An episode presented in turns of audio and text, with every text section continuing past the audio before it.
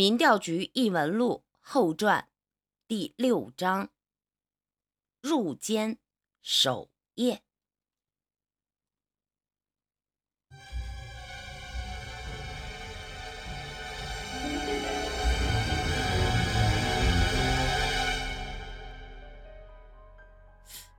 不对呀，不是说好了，我的罪名是打架斗殴致使多人死亡，最后死刑改判死缓吗？现在啊，猥亵、未遂，这怎么回事啊？什么叫猥亵未遂啊？不要多看几眼吗？听到狱警说出罪名之后，孙胖子心中转了一圈，就猜到八成。倒霉倒在那个司法局刘处长手里了。这是看见孙胖子升得太快，眼红了，给他安着这个罪名，就当是开玩笑。就算以后事件结束之后，再遇到那个王八蛋，他也会说：“猥亵未遂，哪有这个罪名啊？就是和你开玩笑啊！别别生气啊！至于为了罪名挨了多少打。”那是监狱方面的管理不到位，关他司法局长什么事儿啊？这个仇我要是不报，我孙德胜以后就倒着走。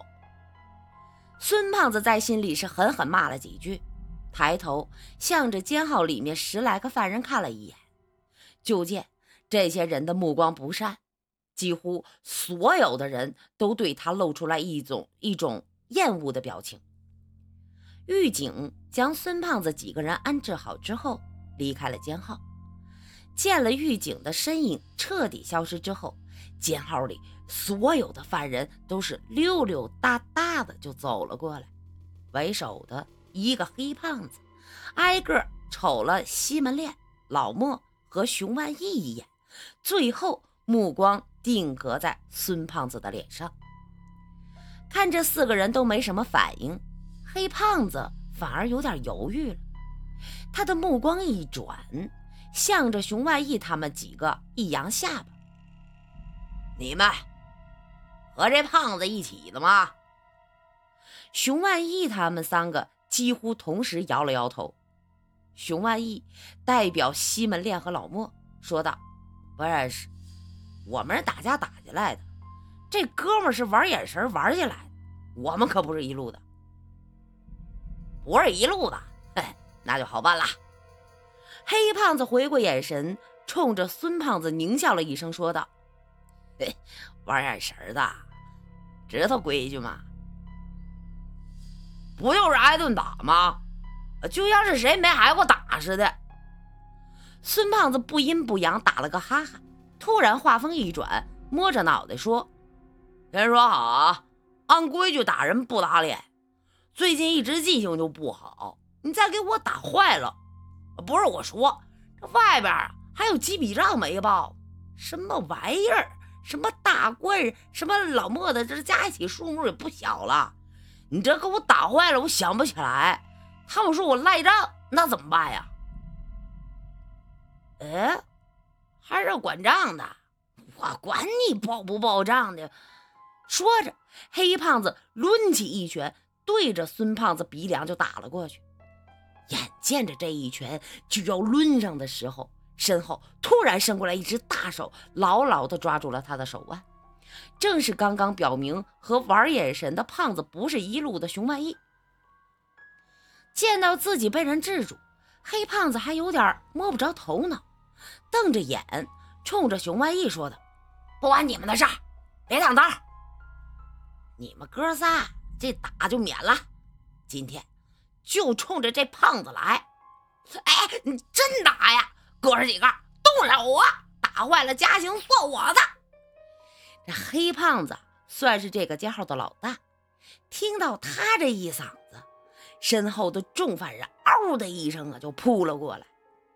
这时老莫和西门烈也冲了上来，他们对付鬼怪多了，和活人动手倒是少见。反倒是刚才站在最前面的孙胖子悄悄地退了下来，他爬上了身边的上铺床，笑眯眯地看着下面打成了一锅粥的战局。后来还是狱警听到不对劲儿，冲进来之后，举着警棍一阵敲打，才把这些犯人给分开。问明白怎么回事之后，狱警没有动老犯人，而是把孙胖子四个人带了出去。孙胖子几个人被关进了一间小黑屋里。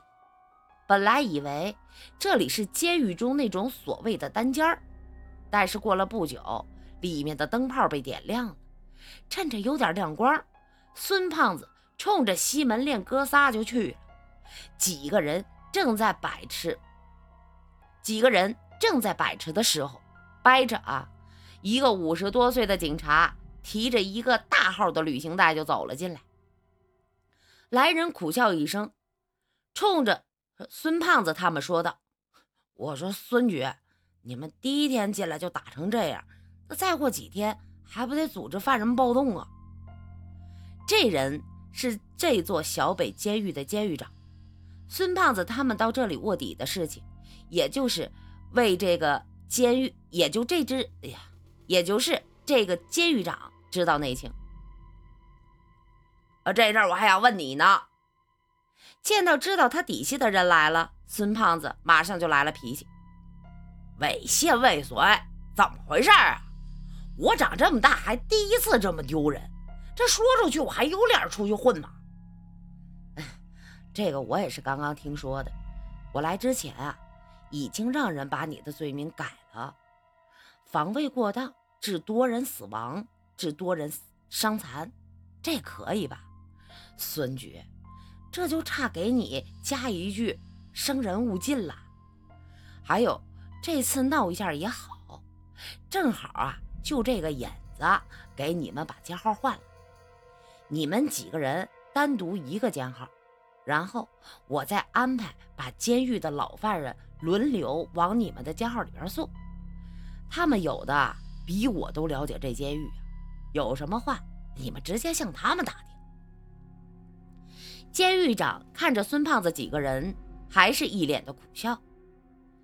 记得，记得啊，出去给我宣传一下啊！孙胖子打了个哈哈，顿了一下之后，看着监狱长手里的旅行袋说道：“不是我说，我们的东西都在里边了吧？东西啊，是您派人来送的，就这么一个包，我没打开看过。”说话的时候，监狱长已经将旅行袋。递给了孙胖子，孙胖子也不查看，直接将旅行袋交给了后面的西门链。大官人呢，就在监狱长的眼皮底下打开了旅行袋。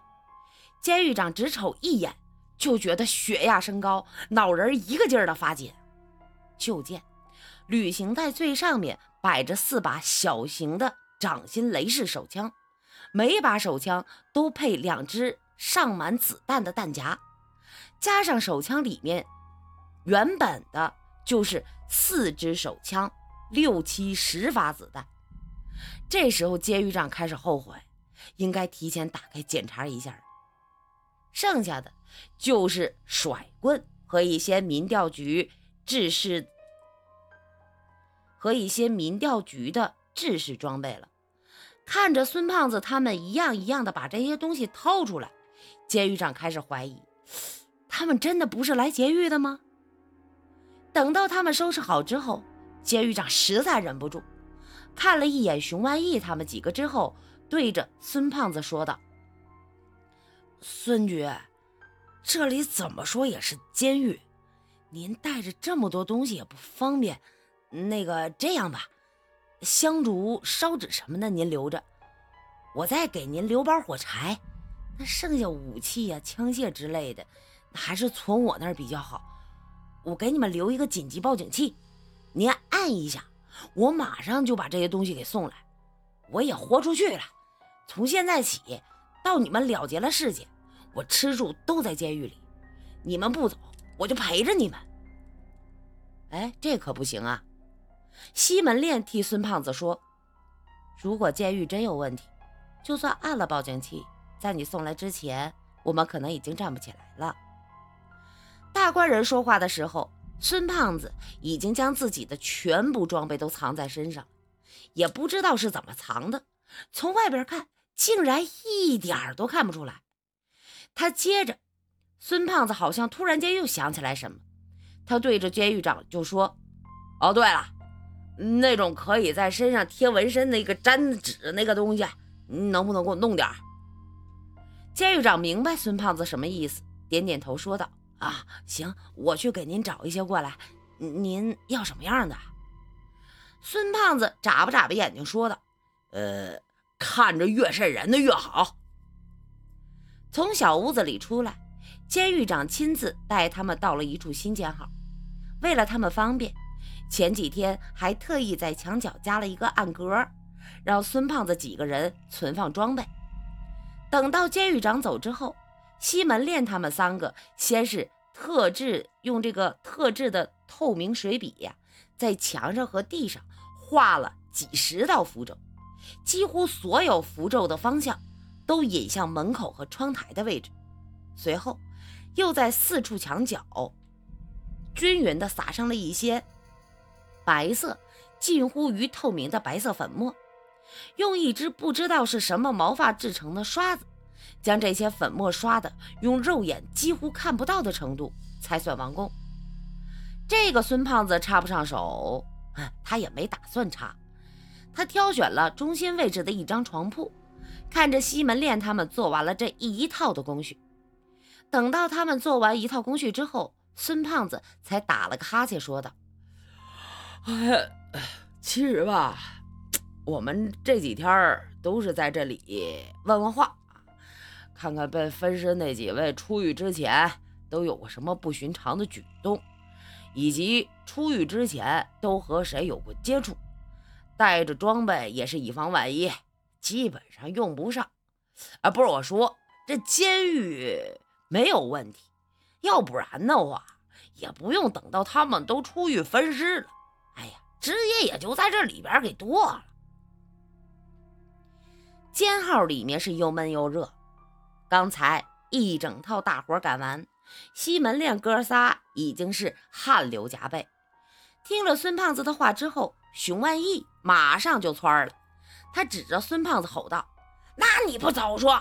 看我们这一身汗，衣服都湿透了。”孙胖子冲着熊万义一呲牙说道：“我刚才我猥亵未遂的时候。”也没见你们哥仨替我说话呀！要不是你们干私活的账卡在我手里，刚才就眼睁睁的看着我挨打了吧？熊万义不服，还要接着骂几句，最后被西门烈和老莫一起劝住了。大官人和老莫都是老油条，几句话下去，熊万义也不大喊大叫了。孙胖子那边打了个哈欠之后，翻身就睡着了。就在西门练哥仨也躺下准备缓口气的时候，突然监号门口的位置传过来一声类似金属物体划过玻璃的声音。这声音听着就让人揪心。听到这声音的同时，西门烈三人同时从床上跳起来，向着暗格的位置跑了过去。就在他们刚刚起身的时候，门口的地板上像是有什么东西被烧焦了，整个监号里面都弥漫着一种焦糊的味道。熊万义跑了几步，就突然转身，向着门口的位置位置跑了过去，嘴里喊道：“来不及了，我等一下，你们去给我抄家伙！”他话音刚落，就听见一声沉默的枪声。门口位置一声惨叫，一个被雾气包裹住的人影瞬间现身，又马上消失不见。